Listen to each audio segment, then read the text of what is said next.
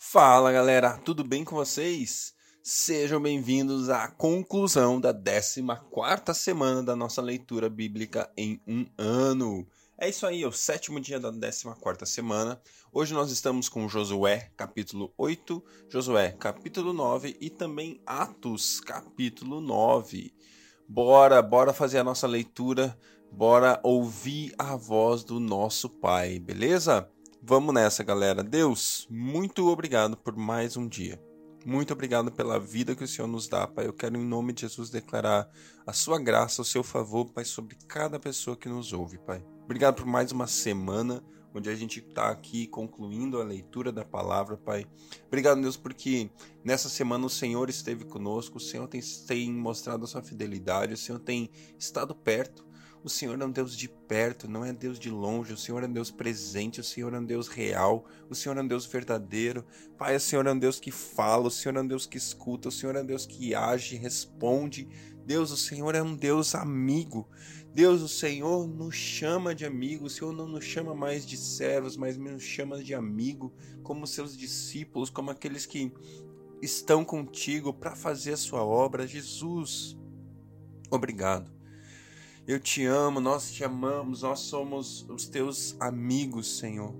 O Senhor tem o nosso coração, o Senhor tem a nossa vida, Pai. A minha vida pertence ao Senhor com alegria, com simplicidade. Eu coloco tudo que eu sou, tudo que eu tenho aos teus pés e peço, me ensina, me guia nesse dia, me guia, Deus, na, nas minhas decisões. Senhor, eu quero a tua direção na minha vida e eu peço que o Senhor faça isso na vida de cada um que nos escuta hoje, Pai.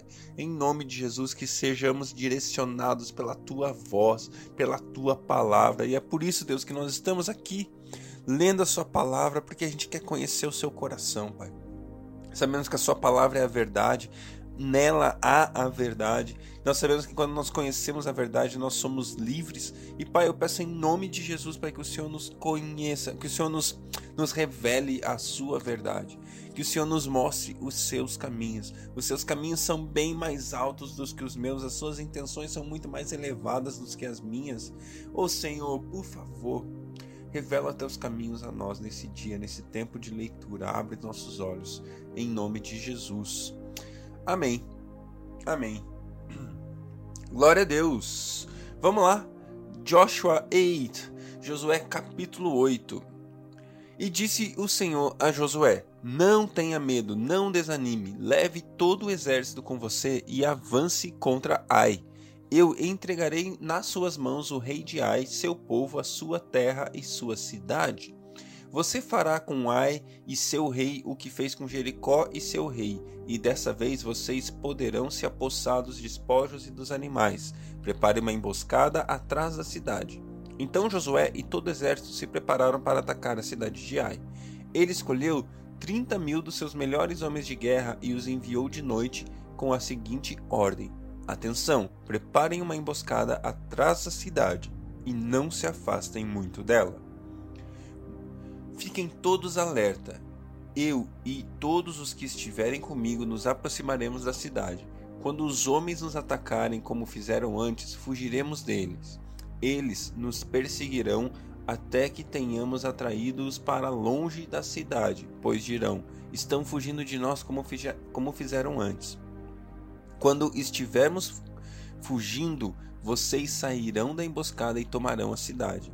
O Senhor, o seu Deus, a entregará nas suas mãos. Depois de tomarem a cidade, vocês a incendiarão. Farão o que o Senhor ordenou. Atentem bem para as minhas instruções. Então Josué os enviou. Eles foram e ficaram de emboscada entre Betel e Ai, a oeste de Ai. Josué, porém, passou aquela noite com o povo. Na manhã seguinte, Josué passou em revista todos os homens e ele e os líderes de Israel partiram à frente deles para atacar a cidade. Todos os homens de guerra que estavam com ele avançaram, aproximaram-se da cidade pela frente e armaram acampamento ao norte de Ai, onde o vale o separa da, onde o vale o separava da cidade. Josué pôs de emboscada cerca de cinco mil homens entre Betel e Ai, a oeste da cidade e os que estavam no acampamento no norte da cidade e os que estavam na emboscada a oeste tomaram posição. Naquela noite Josué foi ao vale. Quando o rei de Ai viu isso, ele e todos os homens da cidade se apressaram, levantaram-se logo cedo e saíram para enfrentar Israel no campo de batalha, no local onde se avista Arabá. Ele não sabia da emboscada armada contra ele atrás da cidade. Josué e todo Israel deixaram-se perseguir por eles e fugiram para o deserto. Todos os homens de Ai foram chamados para persegui-los. Eles perseguiram Josué e foram atraídos para longe da cidade. Nenhum só homem ficou em Ai e em Betel. Todos foram atrás de Israel. Deixaram a cidade aberta e saíram em perseguição de Israel. Então o Senhor, então o Senhor, então disse o Senhor a Josué: Estende e lança, estende a lança que você tem na mão na direção de Ai, pois nas suas mãos entregarei a cidade. Josué estendeu a lança na direção de Ai e assim o fez. Os homens da emboscada saíram correndo de sua posição, entraram na cidade, tomaram-na depressa e a incendiaram. Quando os homens de Ai olharam para trás e viram a fumaça da cidade subindo ao céu, não tinham para onde escapar, pois os israelitas que fugiram para o deserto se voltaram contra os seus perseguidores. Vendo Josué e todo Israel que os homens da emboscada tinham tomado a cidade e que desta subia fumaça, deram meia volta e atacaram os homens de Ai. Os outros israelitas também saíram da cidade para lutar contra eles, de modo que foram cercados, tendo os israelitas dos dois lados. Então os israelitas os mataram sem deixar sobreviventes nem fugitivos, mas prenderam vivo o rei de Ai e o levaram para Josué. Israel terminou de matar os habitantes de Ai no campo e no deserto, onde tinha perseguido ele, onde, onde os tinha perseguido. Eles morreram a fio da espada. Depois disso, todos os israelitas voltaram à cidade de Ai e mataram os que lá haviam ficado. Doze mil homens e mulheres caíram mortos naquele dia. Era toda a população de Ai, pois Josué não recuou a lança até exterminar todos os habitantes de Ai. Mas Israel se apossou dos animais e dos despojos daquela cidade, conforme a ordem que o Senhor tinha dado a Josué. Assim Josué incendiou Ai e fez dela um perpétuo monte de ruínas, um lugar abandonado até hoje. Enforcou o rei de Ai numa árvore e ali o deixou até a tarde. Ao pôr do sol, Josué ordenou que tirassem o corpo da árvore e que atirassem e que o atirassem à entrada da cidade. E sobre ele ergueram um monte de pedras que perdura até hoje. Então Josué construiu no monte Ebal um altar ao Senhor, o Deus de Israel, conforme Moisés, servo do Senhor, tinha ordenado que os israelitas fizessem. Ele o construiu de acordo com o que está escrito no livro da lei de Moisés, um altar de pedras não lavradas, nas quais não se usou ferramenta de ferro. Sobre ele ofereceram ao Senhor holocaustos e sacrifícios de comunhão. Ali, na presença dos israelitas, Josué copiou nas pedras a lei que Moisés havia escrito. Todo Israel, estrangeiros e naturais da terra, com os seus líderes e os seus oficiais e os seus juízes estavam em pé dos dois lados da arca da aliança do Senhor, diante dos sacerdotes levitas que a carregavam. Metade do povo estava em pé de fronte do monte Gerizim e metade de fronte do monte Ebal tudo conforme Moisés, servo do Senhor, tinha ordenado anteriormente para que o povo de Israel fosse abençoado. Em seguida, Josué leu todas as palavras da lei, a bênção e a maldição, segundo o que está escrito no livro da lei. Não houve uma só palavra de tudo o que Moisés tinha ordenado que Josué não lesse para toda a Assembleia de Israel, inclusive mulheres, crianças e os estrangeiros que viviam no meio deles. Josué, capítulo 9 e souberam disso todos os reis que viviam a oeste do Jordão, nas montanhas de Cefalá, e em todo o litoral do Mar Grande até o Líbano. Eram os reis dos Hititas, dos Amorreus, dos Cananeus, dos Ferezeus, dos Eveus e dos Jebuseus. Eles se ajuntaram para guerrear contra Josué e contra Israel. Contudo, quando os habitantes de Gibeon souberam o que Josué tinha feito com Jericó e Ai, recorreram a um ardil enviaram uma delegação trazendo jumentos carregados de sacos gastos e vasilhas de couro velhas, rachadas e remendadas. Os homens é, Os homens calçavam sandálias gastas e remendadas e vestiam roupas velhas. Todos os pães do suprimento deles estavam secos e esmigalhados. Foram a Josué no acampamento em Gilgal e disseram a ele e aos homens de Israel: Viemos de uma terra distante, distante, queremos que façam um acordo conosco. Os israelitas disseram aos heveus: Talvez vocês vivam perto de nós, como poderemos fazer um acordo com vocês? Somos seus servos, disseram a Josué. Josué, porém, perguntou: Quem são vocês? De onde vocês vêm? Eles responderam: Seus servos vieram de uma terra muito distante por causa da fama do Senhor, o seu Deus.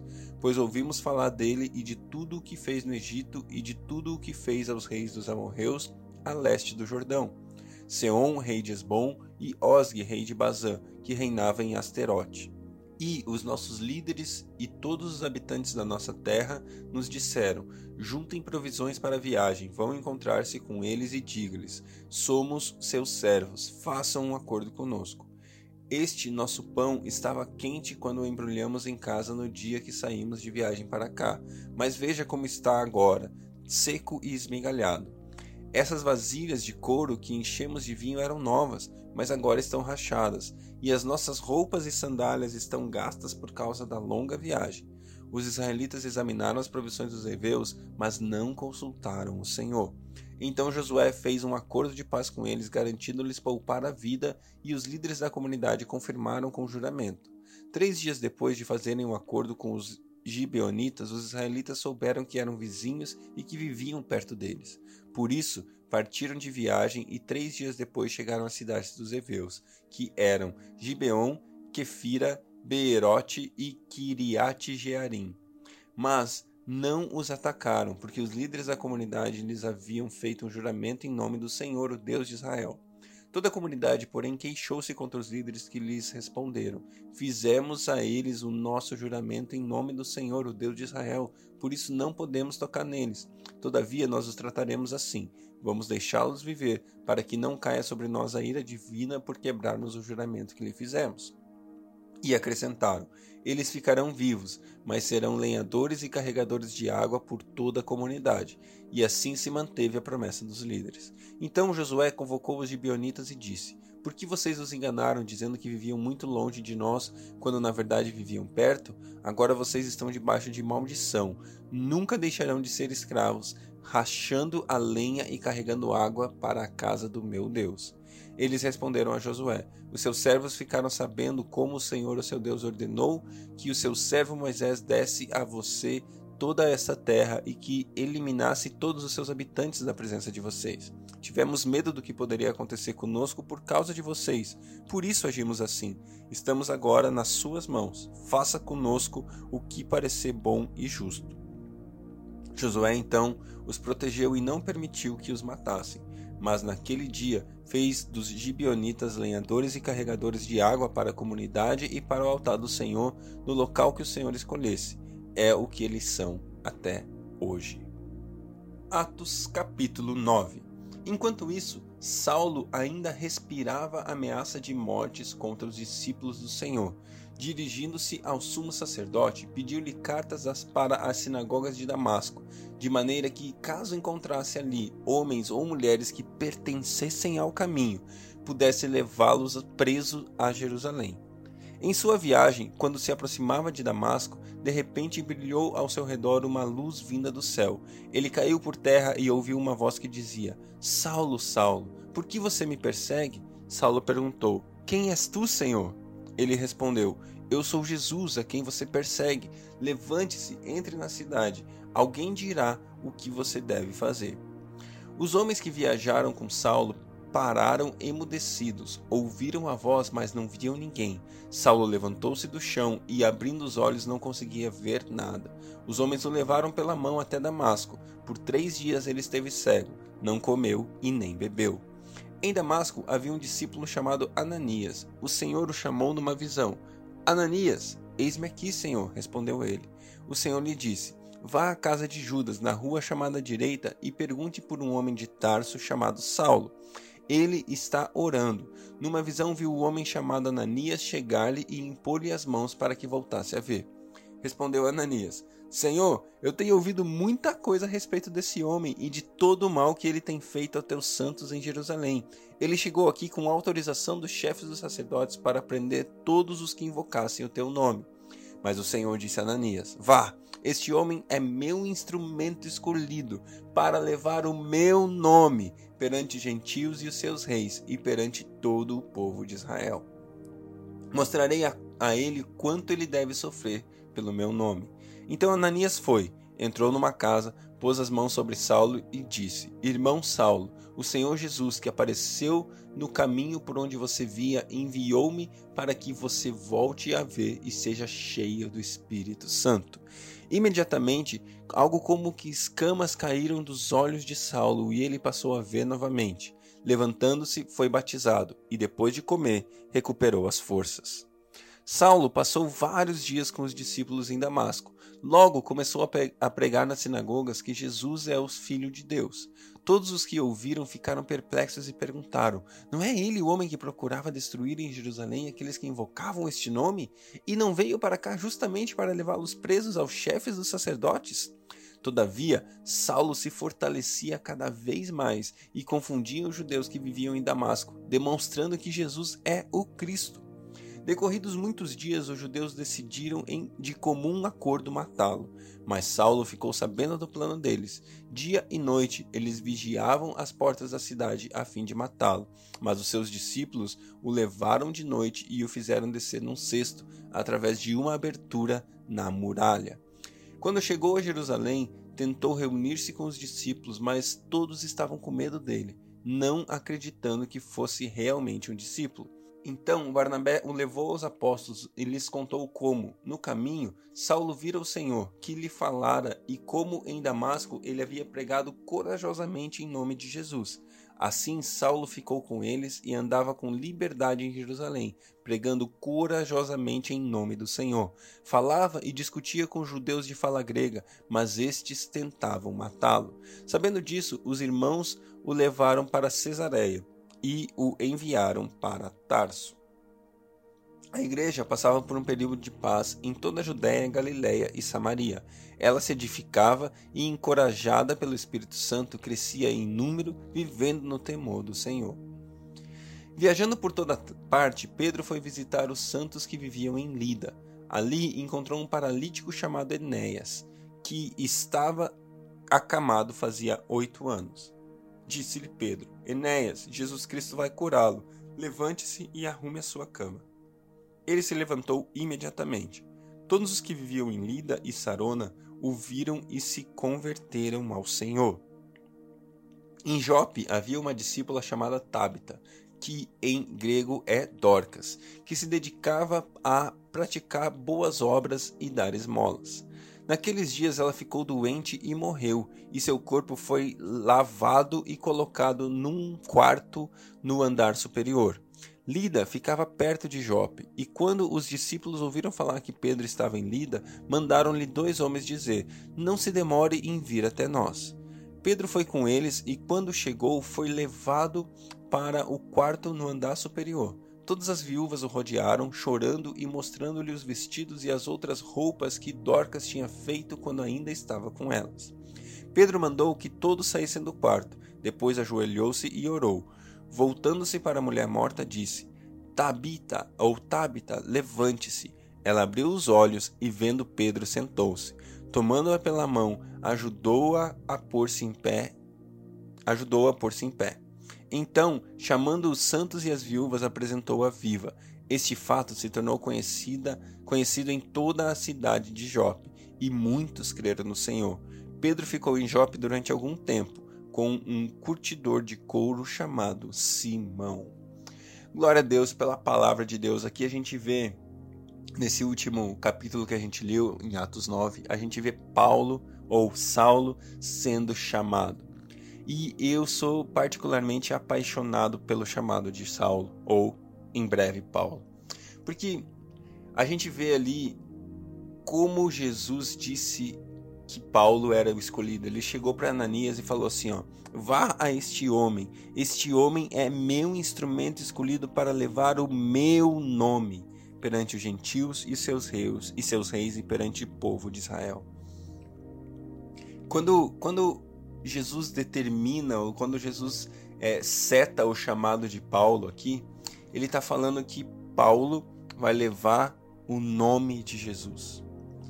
Irmão, irmã, se eu e você pudéssemos viver, se eu e você pudermos viver a nossa vida, não mais levando o nosso nome, não mais levando as nossas intenções, não mais levando os nossos desejos, mas levando o nome.